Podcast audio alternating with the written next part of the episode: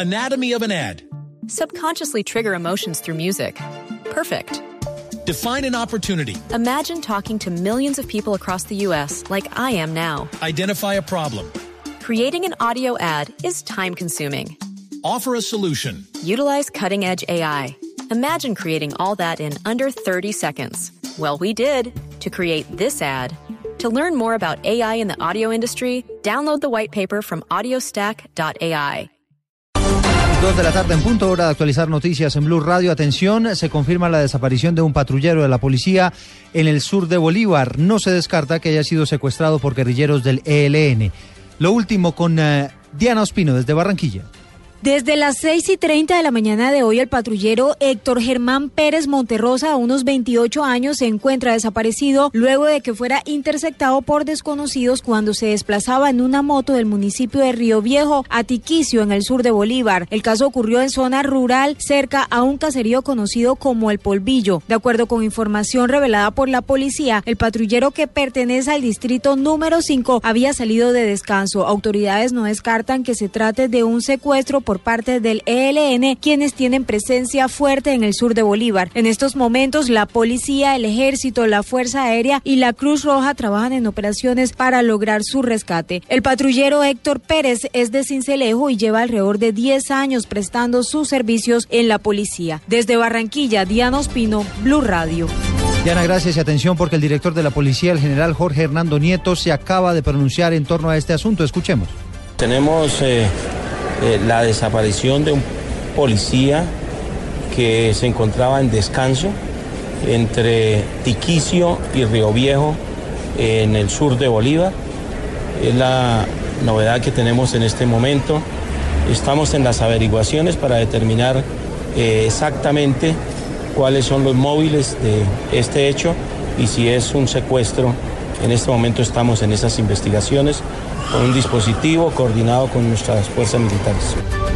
A propósito, el gobierno colombiano celebró la liberación del cabo Jair de Jesús Villar, pero le exigió al ELN que ahora deje en libertad a Ramón Cabrales.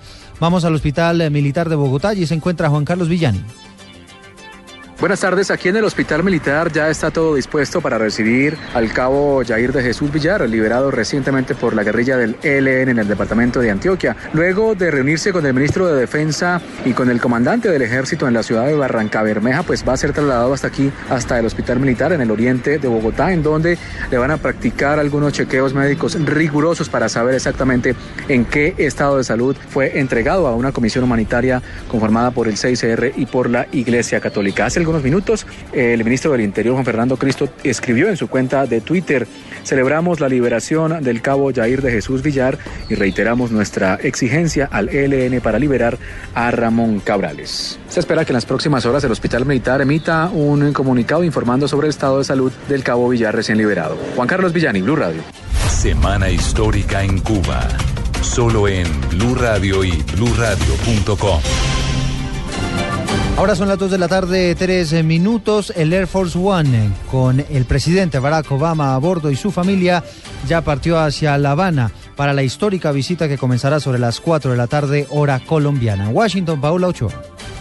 Hace apenas unos minutos despegó Barack Obama, el presidente de los Estados Unidos, en el avión Air Force One de la Fuerza Aérea de este país hacia territorio cubano. Lo hizo en compañía de su esposa Michelle, de sus hijas Malia y Sasha. Y recordemos que va justamente para la isla, una isla con la cual ha venido tejiendo desde hace 15 meses importantes relaciones para restablecer lazos diplomáticos, lazos que comenzaron a sellarse de manera muy importante en julio del año pasado cuando se reabrieron las embajadas en ambos países. Por supuesto, hay mucha expectativa porque allá se van a revisar los avances entre ambas partes y también a mirar las partes que todavía no están funcionando de acuerdo a lo que debería ser, que no están funcionando muy bien, entre ellos pues puntos tan sensibles, fundamentales como el levantamiento del embargo económico y financiero a Cuba, un tema que depende del Congreso de los Estados Unidos y también otro tema delicadísimo que es el cierre de la prisión de Guantánamo que todavía no se ha podido hacer efectiva precisamente porque también tiene que ver con el legislativo de este país. Desde Washington, Paolo Ochoa, Blue Radio.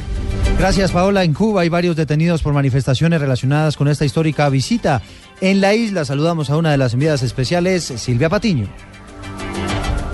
Eduardo, buenas tardes. Mire, son unas 50 damas de blanco y otros opositores los que fueron arrestados hoy en La Habana. Esto tras la habitual marcha dominical del grupo disidente femenino que fue respondida con una contramanifestación de repudio a los partidarios del gobierno de Raúl Castro. Esto cuando solamente faltan aproximadamente dos horas para la llegada de Barack Obama aquí a la isla. Esto fue lo que sucedió.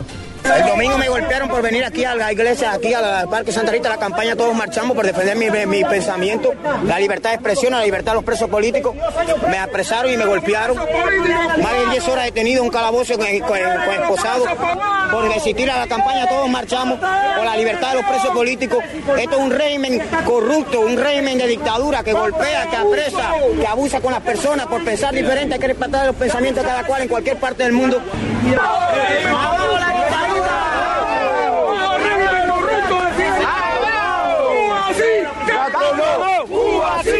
Muy bien, este incidente se viene repitiendo todos los domingos desde hace aproximadamente 46 semanas. Hay expectativa aquí en La Habana por la reunión que sostendrá el presidente Barack Obama con los disidentes cubanos este martes, en los que el tema fundamental será el de los derechos humanos. Desde La Habana, Cuba, Silvia Patiño, Blue Radio.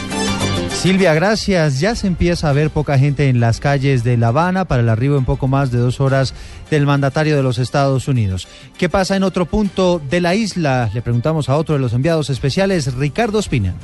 Crece la expectativa aquí en La Habana, Cuba, a pocas horas de la llegada del presidente de Estados Unidos, Barack Obama, a la primera visita de Estado que hace un jefe de Estado norteamericano en más de 88 años a la isla. Tenemos hasta ahora una temperatura de 30 grados centígrados, un sol que está acompañando el atardecer de los cubanos en medio de muy estrictas medidas de seguridad. No hay paso en la mayoría de las vías de La Habana Vieja y de otros sectores de la capital cubana aquí en la ciudad de La Habana.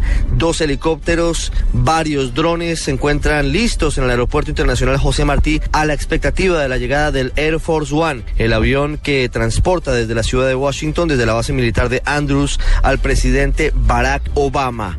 Gran expectativa, pero los cubanos están en sus casas, muy pocos en las calles, debido a que la seguridad es, como lo decimos, extrema y prefieren ver el evento por televisión. Desde la y bella ciudad de La Habana, Cuba. Ricardo Espina, Blue Radio. Gracias Ricardo, dos de la tarde y ocho minutos y atención con esta noticia de última hora. Fue aplazado el partido entre Galatasaray y el Fenerbahce en el fútbol turco por un serio riesgo de atentado terrorista. La noticia la tiene hasta ahora Malena Estupiñán. El partido que debía oponer el domingo a los dos gigantes estambulitas del fútbol en Turquía, el Galatasaray y el Fenerbahce, fue aplazado debido al serio riesgo de atentado, un día después del ataque que mató a cuatro turistas en Estambul, así lo informaron las autoridades locales. El encuentro de fútbol fue aplazado tras la evaluación de una información seria relativa al riesgo de atentado, indicaron sin ofrecer más detalles en un comunicado publicado menos de dos horas antes del inicio del partido. Malena Estupiñán, Blue Radio. Dos de la tarde, ocho minutos. Acaba de marcar gol Adrián Ramos con el Borussia Dortmund. Ya había también eh, hecho una asistencia para la victoria parcial, no final, tres goles a uno contra el Augsburg en el fútbol alemán. Y hablemos ahora del fútbol colombiano. Atención porque en las próximas horas se podría confirmar la renuncia de Gerardo Peluso al frente de Independiente Santa Fe. Joana Quintero.